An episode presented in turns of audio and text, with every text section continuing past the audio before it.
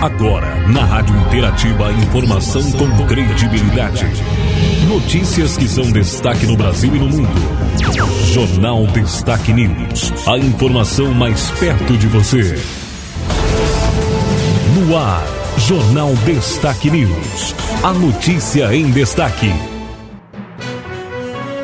No ar, a edição do Jornal Destaque News, notícia em destaque, edição de segunda-feira, 12 de setembro de 2022. As principais informações do dia, notícias para você que nos acompanha, a edição do nosso jornal.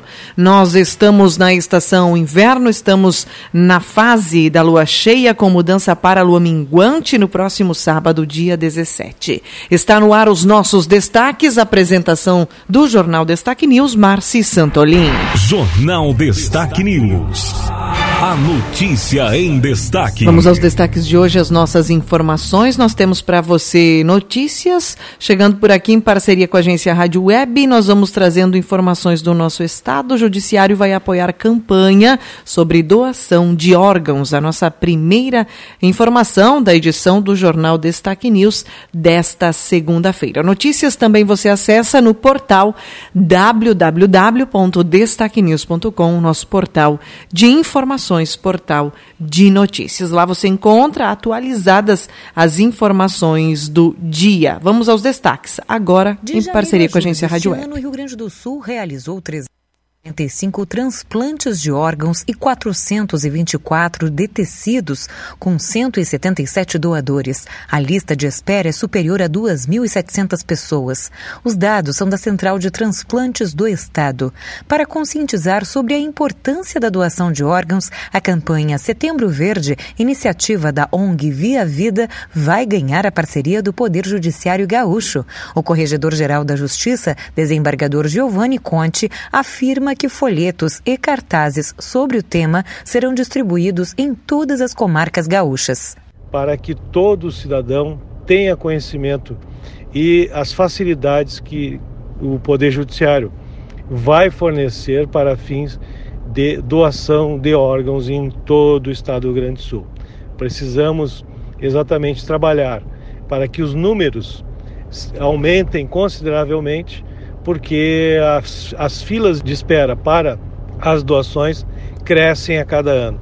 O Tribunal de Justiça deve ajudar também na divulgação da causa em seus prédios e mídias sociais, além de divulgar as ações tomadas pela ONG Via Vida. A data de 27 de setembro é marcada pelo Dia Nacional da Doação de Órgãos e Tecidos. Se você deseja saber mais sobre a campanha Setembro Verde, acesse o site tjrs.jus.br. Com informações do Tribunal de Justiça do Rio Grande do Sul, de Porto Alegre, Raquel Carneiro. Política em destaque. Agora nós vamos falando de política, vamos trazendo as informações agora de como foi então o final de semana dos candidatos à presidência da República. Eleições 2022. Neste domingo, 27º dia de campanha eleitoral, os dois principais candidatos à presidência do Brasil não cumpriram agenda pública. No entanto, um aceno importante foi anunciado. Lula do PT publicou em suas redes sociais foto com a ex-ministra do Meio Ambiente de seu governo, Marina Silva, que hoje também é candidata a deputada federal por São Paulo pela Rede Sustentabilidade. O ex-presidente escreveu na legenda que o encontro na capital paulista partiu de seu convite depois de muitos anos sem encontrá-la e que recebeu as propostas de Marina para um Brasil mais sustentável. A campanha do petista anunciou que ambos vão conceder entrevista à imprensa nesta segunda-feira. No sábado, Lula discursou em um comício na cidade de Taboão da Serra, em São Paulo. Lá comemorou o resultado da última pesquisa Datafolha, que apontou sua liderança nas intenções de voto a três semanas do primeiro turno. E vocês continuam me dando 45% de voto? E vocês podem ter certeza que o Bolsonaro não dormiu ontem. Neste domingo, Jair Bolsonaro do PL não teve agenda de campanha. No sábado, o presidente e candidato à reeleição participou de encontro com evangélicos da Assembleia de Deus Ministério de Madureira, na cidade do Rio de Janeiro. A imprensa foi barrada na porta do local e não pôde cobrir o evento. Em suas redes sociais, o presidente apenas publicou o vídeo de três minutos mostrando a execução do hino nacional do Brasil.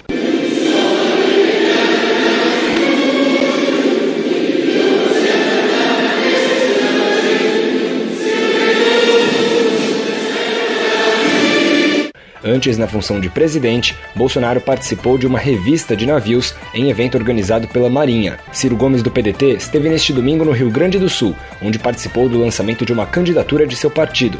O ex-governador do Ceará disse que a polarização entre seus dois principais adversários está desagregando as famílias no Brasil. O pedetista também criticou os números atuais do desemprego, do endividamento e a apropriação da juventude para a criminalidade. Nos últimos 20 anos, o Brasil meteu 800 mil garotos negros e pobres das periferias do Brasil na cadeia.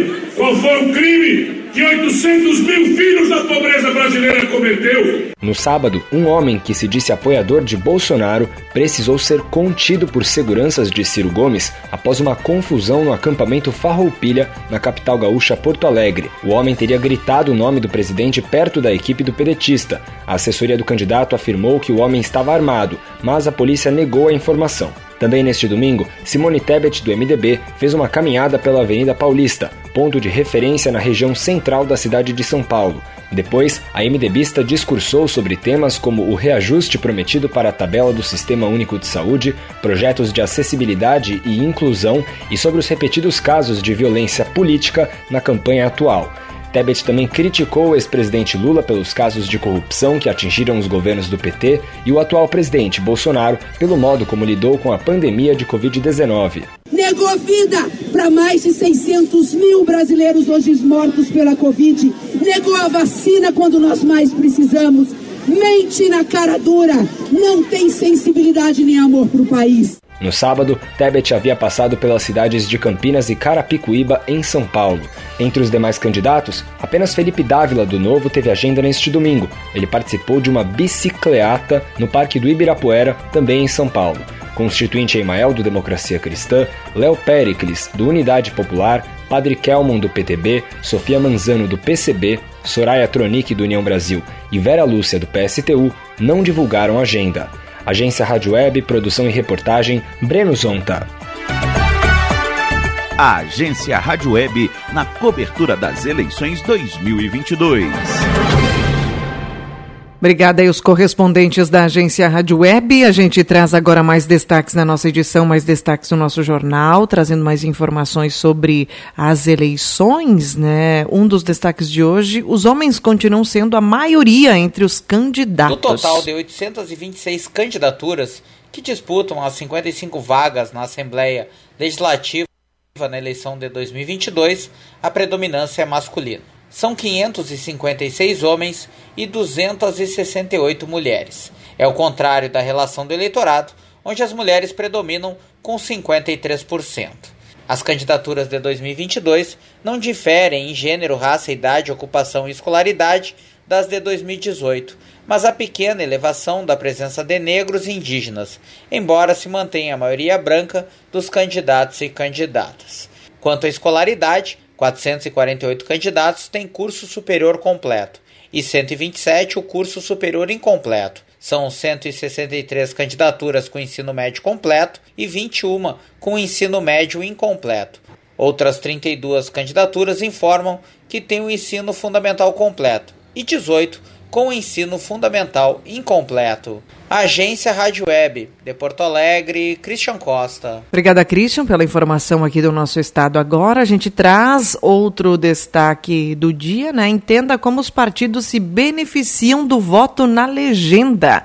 Uma questão importante para saber, então, como o voto na legenda traz aí o somatório. No sistema eleitoral brasileiro existem dois tipos de voto: o nominal, em que o eleitor escolhe alguém que ele conhece ou se identifica, e o voto de legenda. Neste caso, só é possível nas eleições proporcionais para candidaturas de vereador e deputado. Portanto, nas eleições 2022, o voto de legenda poderá ser apenas para deputado estadual, distrital e federal. Ao votar na legenda, o eleitor ajuda o partido de sua preferência a conquistar mais vagas no legislativo, independente do candidato daquela legenda que venha a ocupá-las. O advogado e membro da Academia Brasileira de Direito Eleitoral e Político, Leandro Rosa, explica que a contagem de votos de legenda passa pelo cálculo do quociente eleitoral obtido através do número total de votos válidos dividido pelo número de vagas em disputa. Depois dessa etapa, é preciso verificar o quociente partidário. Então você vai pegar para achar o quociente partidário o número de votos de cada partido,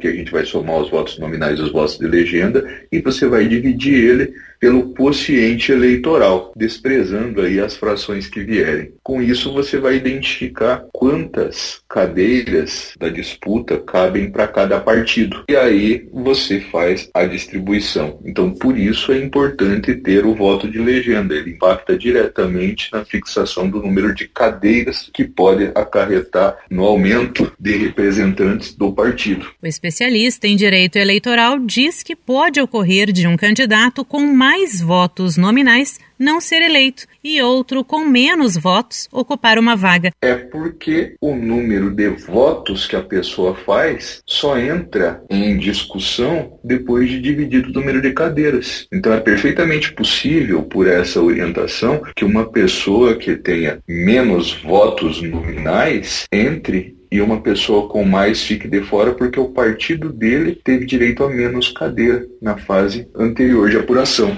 dos votos. Leandro Rosa acha importante orientar o eleitor que vai optar pela legenda para os cargos de deputados em como fazer na hora do voto. Basta o eleitor digitar na urna apenas os dois números que identificam o partido. Agência Rádio Web, produção e reportagem, Sandra Fontela. Obrigada, Sandra. Agora falando das eleições também, né, sobre o voto na legenda, a gente vem agora por aqui falando sobre os candidatos religiosos que devem ter compromisso com o Estado laico. Deus, Atenção. família e propriedade. O lema é antigo e, vez ou outra, é recuperado por algum candidato à presidência da República. E a história do país mostra que o discurso tem terreno fértil, fundamental, por exemplo, para sustentar o golpe militar de 1964. Já nas últimas eleições, e nessa também, a religião foi encampada por Jair Bolsonaro e seguida por políticos e lideranças, inclusive religiosas, que veem neste perfil as pessoas que possam implementar valores morais e sociais a partir da fé que têm.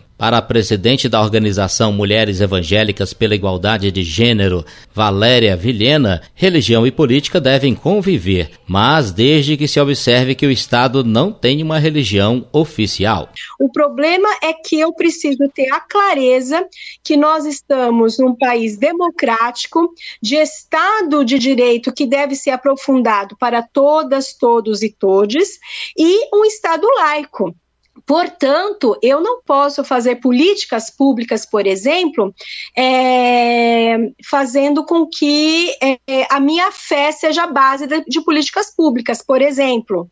O fator religião é tão importante em eleições que pesquisadores de opinião buscam saber a tendência de voto nas duas principais denominações cristãs, católicos e evangélicos. Os eleitores religiosos tendem a observar a visão dos candidatos sobre temas sensíveis, como ter ou não o direito a interromper a gravidez, homossexualidade, direito de crença e liberdade sexual. E esses são pontos que influem na decisão do voto, mas não só eles, como detalha Valéria Vilhena. Olha para a sua própria vida, olha para a vida do seu irmão, da sua irmã, olha para os necessitados da sua igreja, seja ela qual for, do seu salão, do seu terreiro, veja se a vida das pessoas tem melhorado.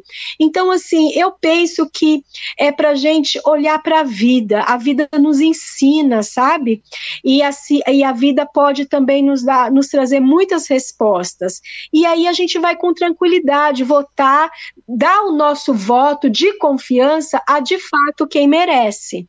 A entidade Mulheres Evangélicas pela Igualdade de Gênero é uma das 128 organizações integrantes da plataforma dos movimentos sociais pela reforma do sistema político. O movimento está mobilizando a sociedade para atuar na campanha A Democracia que Queremos. O objetivo é repensar o sistema político brasileiro para construir um modelo efetivamente democrático. Mais informações, acesse reformapolitica.org.br. Agência Rádio Web, produção e reportagem. Alain Barbosa. Agora uma questão é para você, eleitor, quem não se cadastrou na biometria pode votar nessas eleições? Acompanhe. Eleições 2022. A ausência da biometria não impede por si só o exercício do voto. Isso porque houve a suspensão do cadastro em 2020 devido à pandemia da Covid-19. Lembrando que se o eleitor não tiver o título em mãos, pode votar com um documento de identidade com foto, como a carteira de identidade, passaporte, inclusive carteira de categoria profissional, certificado de reservista, carteira de trabalho e de habilitação, por exemplo. As pessoas que têm biometria coletada pela Justiça Eleitoral também podem utilizar o aplicativo e-Título como forma de identificação, que dispensa o título de eleitor físico na sessão eleitoral. A Agência Rádio Web na cobertura das eleições 2022. Economia. Em destaque. Mais um destaque por aqui: o preço da carne dobra e o churrasco deve ficar mais caro na Copa. Faz parte da cultura brasileira reunir os amigos para um churrasco no período de Copa do Mundo. No entanto, para o Mundial deste ano no Catar, que começa no meio de novembro, o preço alto das carnes tem desafiado quem quer manter a tradição. Na cidade de São Paulo, o preço médio do quilo da carne bovina de primeira, como coxão mole e patinho, era de 22 reais durante a Copa da Rússia, em julho de 2018. Em julho de 2022, o valor praticamente dobrou para cerca de 44 reais. O professor universitário Raul Pereira, que mora em São Paulo, lamenta que nesse ano não terá como manter a tradição de preparar um churrasco para assistir aos jogos da seleção brasileira. Aqui em casa, a gente sempre teve a tradição em toda a Copa do Mundo fazer um churrasco. A gente costumava comprar picanha, alcatra, carne boa, mas de alguns anos para cá o preço está aumentando demais. A gente parou, né, de comprar carne de primeira, a gente passou a assar linguiça e tudo, mas agora está realmente muito caro, o preço aumentou demais. O economista Matheus Peçanha, do Instituto Brasileiro de Economia da Fundação Getúlio Vargas, diz que uma das principais explicações para esse aumento no valor das carnes é o desequilíbrio gerado por um aumento da demanda externa pela carne brasileira, aliado a uma queda no volume de produção nacional. Ano passado foi bem nítido nessa né, essa dinâmica quando né, a carne aumentava mês a mês, a série de produção caía e a de exportação subia. Então, se você fosse fazer um menos o outro, né, o quanto fica aqui dentro despenca, né? menos oferta é maior preço. De acordo com Peçanha, a produção de carne no Brasil foi desacelerada por eventos climáticos dos últimos anos, como secas, geadas e chuvas em excesso. Essas intempéries debilitaram a qualidade das pastagens e aumentaram o preço dos grãos que alimentam a pecuária, o que elevou o custo da cadeia produtiva. Contudo, o economista da FGV espera certa desaceleração dos preços nos próximos meses até o Mundial. Ele lembra que desta vez a Copa acontece durante o verão brasileiro e não durante o inverno, como de costume. Assim, as pastagens devem recuperar uma condição melhor. Tradicionalmente, a Copa do Mundo se dá num período em que é sazonalmente ruim para a oferta, né? que é em julho, inverno mas talvez esse, essa mudança para novembro até seja um bom componente também pelo lado da demanda, né? Porque tradicionalmente a gente teria um pico de demanda no momento que a oferta está sofrendo, né? E agora a gente vai ter um pico de demanda no momento em que a oferta está se recuperando. Então isso é mais um ponto aí positivo. Peçanha espera que, com a melhora das condições de oferta, os preços das carnes devem estabilizar no segundo semestre, com alguma chance de ligeira redução. Até lá, a dica é pesquisar e comparar os preços. Agência Rádio Web, produção e reportagem, Breno Zonta. A informação com credibilidade no Jornal Destaque News. Vamos às informações mais destaques do dia para você. No mundo, Ucrânia reconquista 50 cidades em contraofensiva na guerra, né? 200 dias aí já marcados pelo conflito. Funeral da Rainha Elizabeth será em 19 de setembro e com segurança reforçada. O Reino Unido uh, se prepara para a maior operação policial e de proteção de sua história por ocasião do funeral da rainha. Né? Sobre o assunto também, o nosso presidente Bolsonaro confirma a presença no funeral que vai acontecer em Londres. De Londres, Bolsonaro vai para Nova York, onde participará da abertura da Assembleia Geral da ONU. Destaque para você, destaque do dia sobre economia. O Pix Internacional vai permitir gastar no exterior sem cartão de crédito. Esse anúncio, então, feito aí pelo governo, né, falando do Pix Internacional. No Brasil, Rosa Weber toma posse como presidente do STF nesta segunda-feira. A magistrada ficará no comando da corte até o ano de 2023. Depósitos futuros do FGTS poderão ser usados para comprar casa popular, mas trabalhador precisa também ficar atento aos riscos. Essa informação completa está no portal da Destaque News. Ministério da Cidadania vai revisar o cadastro do Auxílio Brasil Brasil. O objetivo é cumprir os requisitos do programa e evitar o pagamento às famílias que tenham renda superior ao limite estabelecido. Ministério da Saúde amplia o público de vacinas contra meningite e também o HPV. O Ministério da Saúde ampliou, né, a partir deste mês, meninos de 9 a 14 anos poderão tomar o imunizante. A alteração é permanente e inclui meninos de 9 a 10 anos de idade. A mudança iguala a indicação da vacina para meninos e meninas, permitindo a vacinação contra HPV de qualquer pessoa entre 9 e 14 anos de idade, independente do sexo. Número de brasileiros que podem votar no exterior cresce 39%. Destaques para você no portal também www.destaquenews.com. Vamos agora trazendo as nossas informações, os destaques esportivos. Destaques esportivos. Nosso momento esportivo aqui com o doutor Volney Francisco Carpes.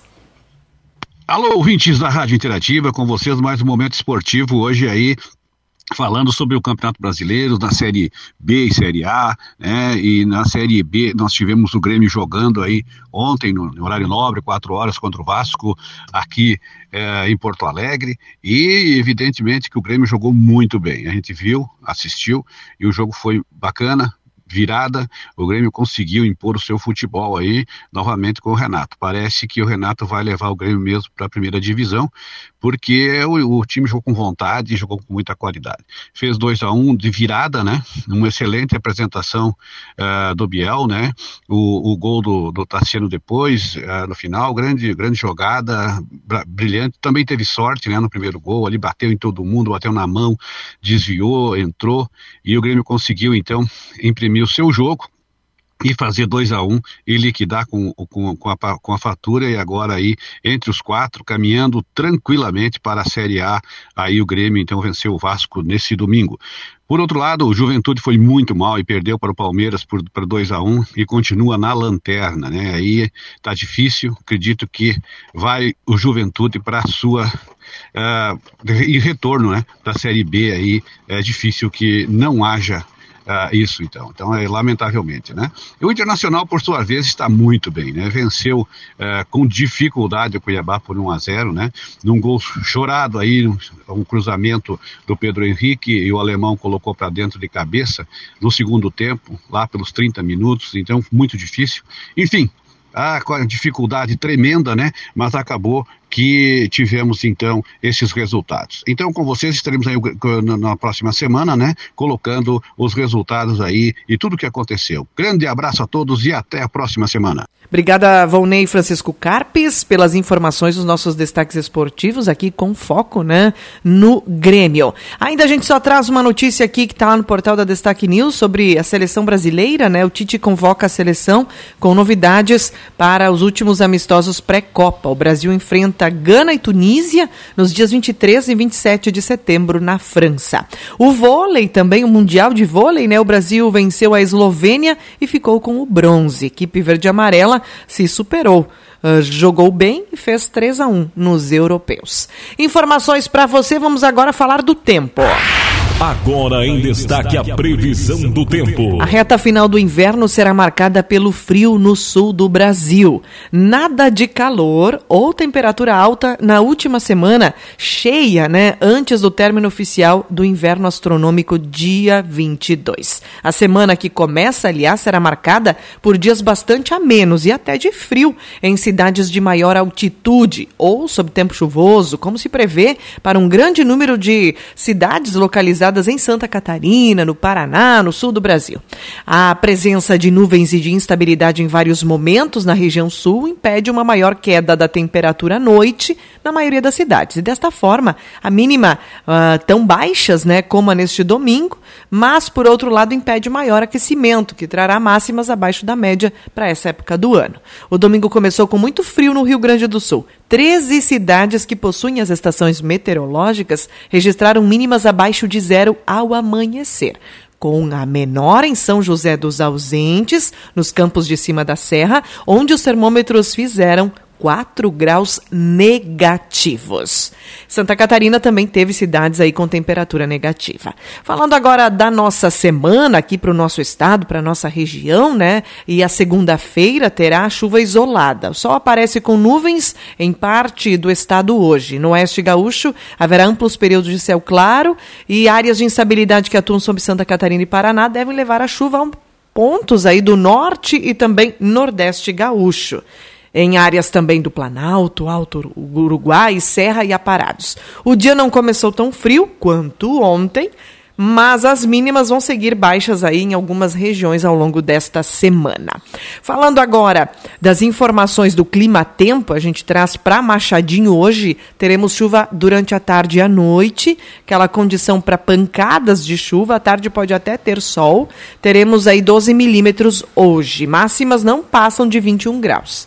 Amanhã 9 a 19 graus, amanhã nós abriremos uma sequência de dias até domingo, tempo firme há essa previsão prevista hoje. Não podemos afirmar que ela de fato seja registrada ou permaneça com essa tendência ao longo da semana, porque diariamente nós atualizamos as informações e o tempo pode mudar. O que nós temos então para essa semana é tempo sem chuva, mínimas entre 9 e 8 graus, né, mais ou menos nisso. As máximas também não sobem muito. Hoje é o dia que a máxima fica em torno de 21. Nos demais dias da semana, até sexta fica no máximo chega a 18 graus. Sábado 7 a mínima 23 a máxima, domingo 9 a 24 a temperatura. Tem chuva prevista para segunda-feira, 10 a 27 graus segunda com possibilidade de chuva. Mais chuva ainda na terça, dia 20 de setembro, e temperatura agradável, 14 a 28 graus. Depois nós temos aí na quarta-feira, dia 21, novamente condição aí para chuva, tempo firme retornando na quinta e na sexta, dias 22 e 23, chovendo novamente 24 e 25 e 26 de setembro. São aquelas chuvas mais passageiras, né? Essa é a tendência para os próximos 15 dias. Então veja que teremos esta semana de tempo firme e depois teremos novamente a presença da chuva. Informações no decorrer do mês, a partir aí do dia 20, a gente tem temperaturas mais elevadas com máximas aí alcançando 28 graus, principalmente no período da tarde. Notícias para você, acesse o portal www.destaquenews.com. Eu finalizo aqui a edição do Jornal de hoje. Termina aqui mais uma edição do Jornal Destaque News. A informação com credibilidade. Aqui, na sua rádio.